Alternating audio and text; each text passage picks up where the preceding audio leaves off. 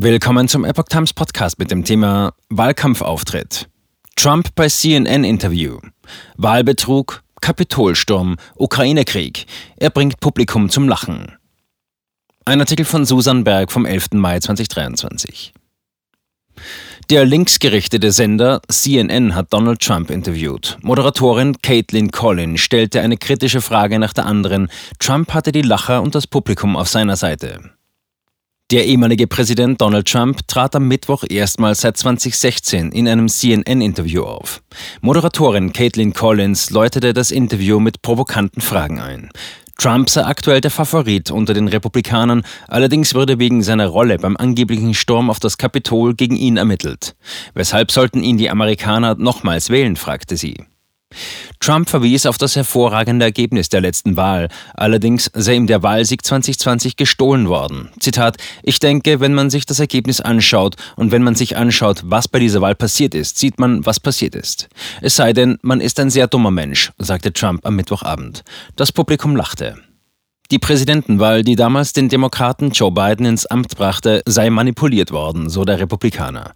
Allerdings sei seine damalige Niederlage nicht nur auf Wahlbetrug zurückzuführen, sondern auch auf Kräfte in den sozialen Medien, die im Vorfeld der Wahl gegen ihn arbeiteten. Dabei verwies er unter anderem auf die Twitter-Files-Enthüllungen. Schlagabtausch. CNN-Moderatorin Caitlin Collins widersprach Trump. Zitat, es war keine manipulierte Wahl, es war keine gestohlene Wahl, sagte sie. Und weiter, sie und ihre Unterstützer haben mehr als 60 Gerichtsverfahren wegen der Wahl verloren. Das ist jetzt fast zweieinhalb Jahre her.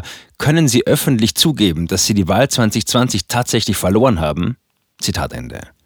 Trump blieb bei seiner Aussage. Die Organisation Chew the Vote habe Videobeweise für das Füllen von Wahlurnen.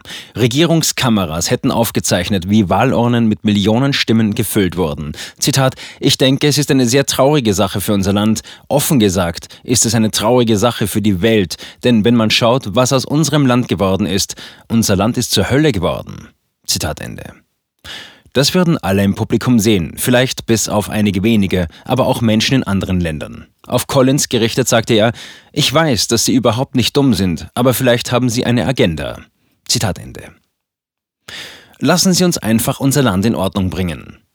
Auf Collins Nachfrage, ob Trump das Wahlergebnis im Jahr 2024 akzeptieren würde, sagte er, wenn ich denke, dass es eine ehrliche Wahl ist, würde ich das auf jeden Fall tun. Die Moderatorin hakte noch einmal nach. Werden Sie sich verpflichten, die Ergebnisse der Wahl unabhängig vom Ausgang zu akzeptieren? Trump antwortete erneut, wenn ich denke, dass es eine ehrliche Wahl ist, wäre es mir eine Ehre. Trump bekam immer mehr Applaus vom Publikum, das bei der Veranstaltung am St. Anselm College in New Hampshire anwesend war. Unter anderem auch, als er sagte, Schauen Sie, wir müssen ehrliche Wahlen in unserem Land haben. Lassen Sie uns einfach wieder gewinnen und unser Land in Ordnung bringen. Zitat Ende. In seinem Beitrag auf Truth Social hatte Trump einen Tag zuvor geschrieben, dass die Veranstaltung entweder ein neues und lebendiges CNN ohne Fake News oder eine Katastrophe für alle, mich eingeschlossen sein könnte. Das CNN-Forum war die erste große Fernsehveranstaltung im Vorfeld der US-Wahlen 2024. Vor der Veranstaltung schrieb Trump auf Truth Social, CNN habe ihm ein Angebot gemacht, das ich nicht ablehnen konnte. Sturm auf das Kapitol. Collins fragte Trump, ob er den Einbruch in das Kapitol bedauerte und fragte ihn, warum er sich nicht früher von den gewaltsamen Ausschreitungen distanziert habe. Sie betonte, er habe großen Einfluss auf seine Anhängerschaft und trage Mitverantwortung für die Ereignisse. Trump betonte, dass die Demonstration friedlich verlaufen sei, bis auf ein paar vereinzelte Randalierer. Zudem holte er ein Papier aus seiner Brusttasche mit der Ankündigung, die er einen Tag vor der Demonstration gemacht hatte. Darin forderte er seine Wähler auf, mit den Einsatzkräften vor Ort zu jeder Zeit zu kooperieren und friedlich zu bleiben. Über die Demonstranten sagte er, Zitat, Sie dachten, die Wahl sei gefälscht worden. Sie waren stolz, mit Liebe im Herzen und es war ein unglaublicher Tag, sagte Trump. Es seien mehrere hunderttausend gewesen. Noch nie habe er vor so einer großen Gruppe gesprochen. Die Moderatorin hakte nach, weshalb er seine Anhänger nicht zurückgerufen hätte, als die Ausschreitungen begannen. Trump sagte, das habe er getan und verwies auf seine Online-Ankündigung, die aber schnell aus dem Netz genommen worden sei und bis heute nicht wieder reaktiviert wurde. Collins sagte, ja, aber viel später. Trump sagte, er wollte Nancy Pelosi die Chance geben, sich darum zu kümmern. Trump über Pence.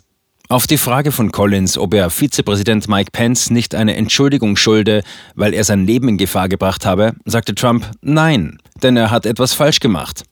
Pence leitete damals als Vizepräsident die Kongresssitzung. Trump hatte seinen Vize öffentlich dazu aufgerufen, die Auszählung der Wahlmännerstimmen zu blockieren und die Klärung der Vorwürfe wegen Wahlbetrugs an die einzelnen Bundesstaaten zurückzugeben. Zitat, er ist ein sehr netter Mann, er hat einen Fehler gemacht, sagte Trump in der Fernsehshow. Und weiter, hätte er das gemacht, wäre das Ergebnis sicher ein anderes gewesen. Zitat Ende. Weiterhin stellte Trump bei dem Interview in Aussicht, für die Stürmung des US-Kapitols verurteilte Randalierer im Falle seines Wiedereinzugs ins Weiße Haus zu begnadigen. Zitat, ich bin geneigt, viele von ihnen zu begnadigen, sagte er.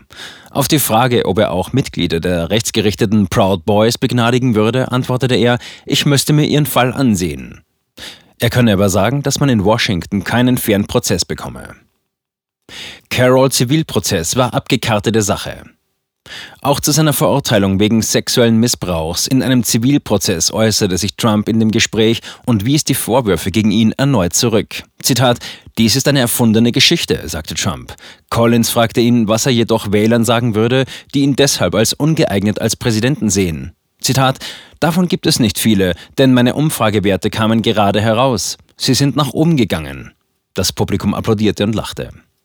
Er habe während des Verfahrens nicht persönlich ausgesagt, weil es eine abgekartete Sache gewesen sei, so Trump.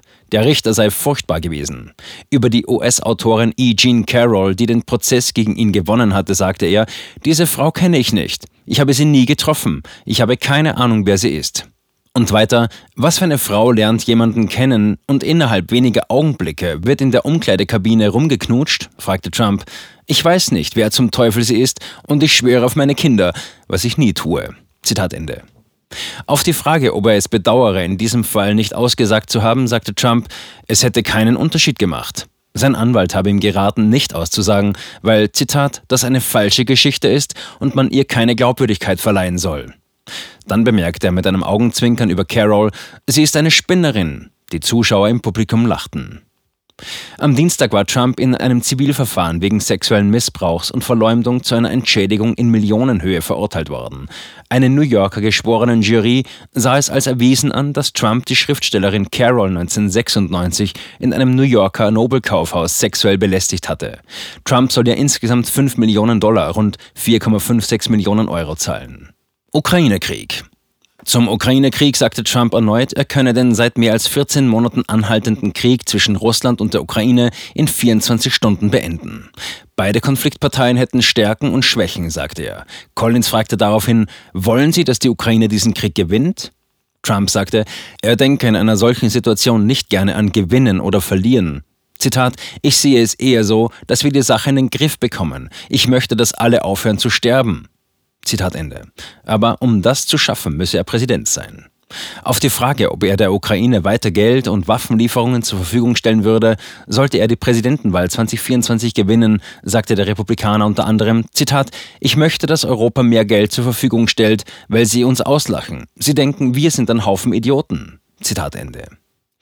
Die US-Regierung verschenke so viel Ausrüstung, dass keine Munition für die eigenen Truppen mehr übrig sei.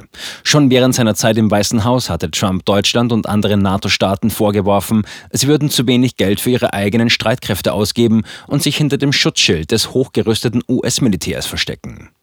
Auf die Frage von Moderatorin Collins, ob Russlands Präsident Wladimir Putin ein Kriegsverbrecher sei, sagte Trump, wenn Sie sagen, dass er ein Kriegsverbrecher ist, wird es viel schwieriger sein, einen Deal zu machen. Zitat Ende. Schuldenstreit. Trump hat seinen Republikanern nahegelegt, im Schuldenstreit mit der Regierung seines Nachfolgers Joe Biden einen Zahlungsausfall des Landes in Kauf zu nehmen. Zitat. Ich sage den republikanischen Abgeordneten und Senatoren, wenn sie euch keine massiven Ausgabenkürzungen geben, dann müsst ihr einen Zahlungsausfall machen. Zitat Ende. Ein solches Szenario sei aber unwahrscheinlich, weil Bidens Demokraten letztlich nachgeben würden. Zitat, aber es ist besser als das, was wir jetzt tun, so Trump weiter, weil wir Geld ausgeben wie betrunkene Seeleute. Zitat Ende. Demokraten und Republikaner streiten schon seit Monaten über eine Anhebung der Schuldenobergrenze, um einen drohenden Zahlungsausfall zu verhindern. Ein Spitzentreffen im Weißen Haus am Dienstag brachte keine Annäherung. Ohne Kompromiss droht den USA schon Anfang Juni die Zahlungsunfähigkeit mit potenziell verheerenden wirtschaftlichen und finanziellen Folgen weit über das Land hinaus. Die USA hatten das Schuldenlimit von knapp 31,4 Billionen Dollar, rund 28,6 Billionen Euro, schon im Januar erreicht.